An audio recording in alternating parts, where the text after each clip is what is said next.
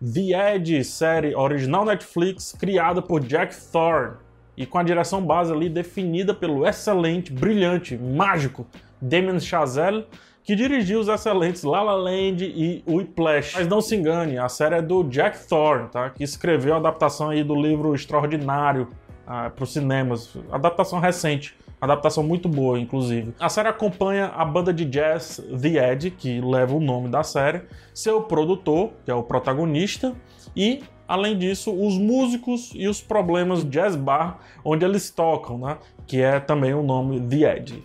Damien Chazelle, um amante declarado do jazz, define as bases de como os episódios devem ser dirigidos e estruturados ao dirigir os dois primeiros episódios, que, coincidentemente ou não, são os melhores episódios da temporada, dessa primeira temporada como um todo. A câmera tremida, o constante zoom in, zoom out, buscando o que o nosso olho precisa ver, né? E a crueza com que os planos são feitos, lembra demais o filme Flash, que é sobre jazz também. A montagem, porém, é um pouquinho menos dinâmica do que os dois filmes ali do Damien Chazelle, dando um pouco, acho que, de descanso para uma história que vai ser longa, uma história que vai ser comprida, né? Então ela vai se apresentando com calma. E essa é a proposta do roteirista. Apesar de muita coisa acontecer na primeira temporada, tudo é feito com calma e o impacto das ações só virão na hora certa. Apesar de dividir bastante é, o protagonismo é o do produtor, né? no caso o Elliot Udo, que é um ex, enfim, ex-jazzista, né? ex, um, um ex-artista de jazz, digamos assim. Um dos personagens mais interessantes do elenco, eu acho que muito bem vivido pelo André Holland. Ele fez um filme super interessante sobre basquete, que eu não estou me lembrando o nome agora, da Netflix também. Comenta aqui embaixo para ajudar a turma. Só que aqui o André Holland, ele dá ao personagem né, um ar de dor, de pedância e de carisma, tudo ao mesmo tempo. Ah, como assim dar um ar de carisma? É o jeitinho dele, sabe? O olhinho, o gato de botas, assim, que ele apresenta. É um personagem levemente dúbio, você consegue gostar e odiar ao mesmo tempo, mas é quem nos conduz pela história, quebrando quando quer ali o ritmo e propondo um novo modelo é, de avançar dos assuntos que vão aparecendo ali ao longo da temporada. É quase como um show de jazz, ou melhor ainda, é quase como um produtor de uma banda de jazz que vai ali criando caminhos que vai ali criando caminhos e nos colocando nesses novos caminhos. Por falar nisso, no, no lance dos episódios, né?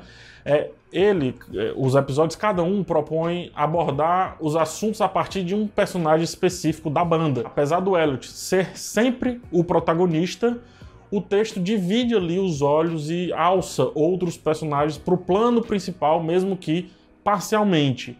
Aqui é importante entender como o jazz ele se constrói como música. Né? O jazz é um estilo musical que propõe uma conversa fluida entre os instrumentos e entre os músicos que estão no palco. Ora a liderança vai para um instrumento, ora vai para outro, pode ser para voz, pode ser para clarinete, por que não? Pode ser para uma guitarra, pode ser para um trompete. E essa estrutura é justamente o que acontece quando a gente olha para a temporada como um todo.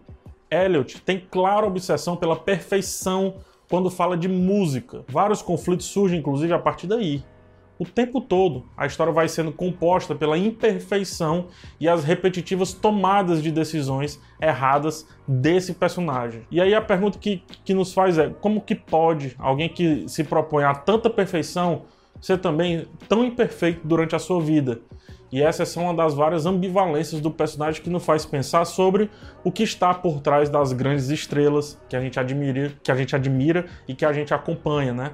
E é isso que a gente tem o prazer de ver aqui em The Edge, além de vários outros pontos. O fio, o fio condutor necessário para dar um bom ritmo à série é justamente o que acontece ali numa estrela decadente, perfeita, perfeccionista, melhor dizendo, mas imperfeita. Apesar disso, é, disso tudo que eu falei, não nos é permitido visitar a vida íntima de absolutamente todos os personagens. É, se a ideia, aí eu acredito, foi colocar a banda como. foi mostrar a banda como um todo, que fizesse de fato e não apenas parcialmente. Acredito que isso fique um pouquinho mais para frente, né? Quem sabe na segunda temporada.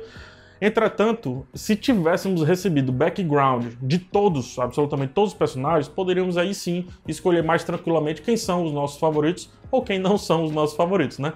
Há também uma leve forçação de barra ao tentar juntar várias histórias, nem sempre alguns detalhes parecem servir à grande história em si, dando a ideia de que a gente está perdendo tempo com um assunto que não vai nos levar a lugar algum.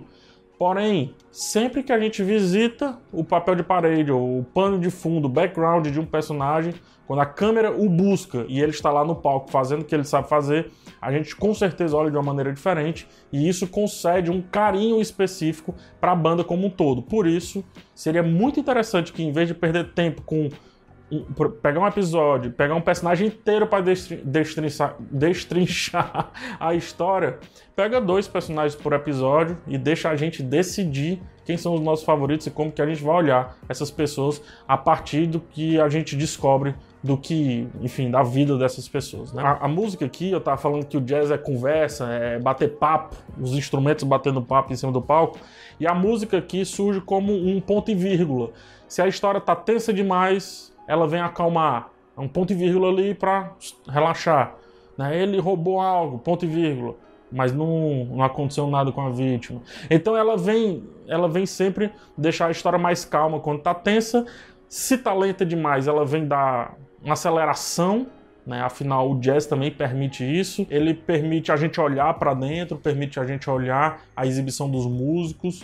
E a história vai nessa. Hora quer olhar para dentro dos personagens, da banda, das relações entre eles, e noutra hora ela acelera como se um novo ritmo tivesse sendo proposto, né? Como se alguém tivesse puxando esse novo ritmo, como se um outro instrumentista fosse lá e roubasse a fala principal. Sendo assim, os momentos de calma são extremamente necessários para a gente sentir bem os momentos de pressa, os momentos de agoneio, digamos assim. Ou seja, é uma série balanceada. Os elementos mais importantes são esses, né? O protagonismo forte do André Holland, como eu já falei, e a música.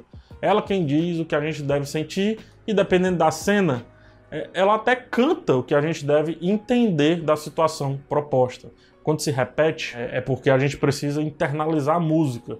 É para que a gente precise aprender essa música e aí a gente aplica no momento que a gente achar mais interessante ao longo da temporada.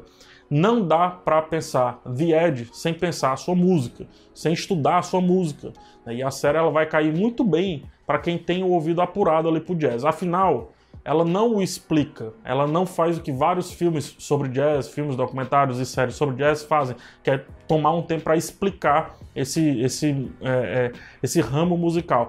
Não, ela não explica. Ou você tem um entendimento ou você perderá vários pontos que já foram ali abordados nos dois filmes do Chazelle. Por exemplo, La La Land e Whiplash explicam bem direitinho. Então, dá para você visitar lá é, ou então pegar algumas cenas no YouTube para você entender jazz e daí aceitar, ou melhor, receber Edge mais perfeitamente, mais profundamente. É, depois de passar tanto tempo com os personagens, a sensação que fica no final é que a gente teve um privilégio de passear por Paris ali com amigos. Amigos que a gente fez no mesmo dia e meio que já virou grande amigo ali no final do dia. Eu fui de novo sem precisar gastar como eu gastei na época que eu fui.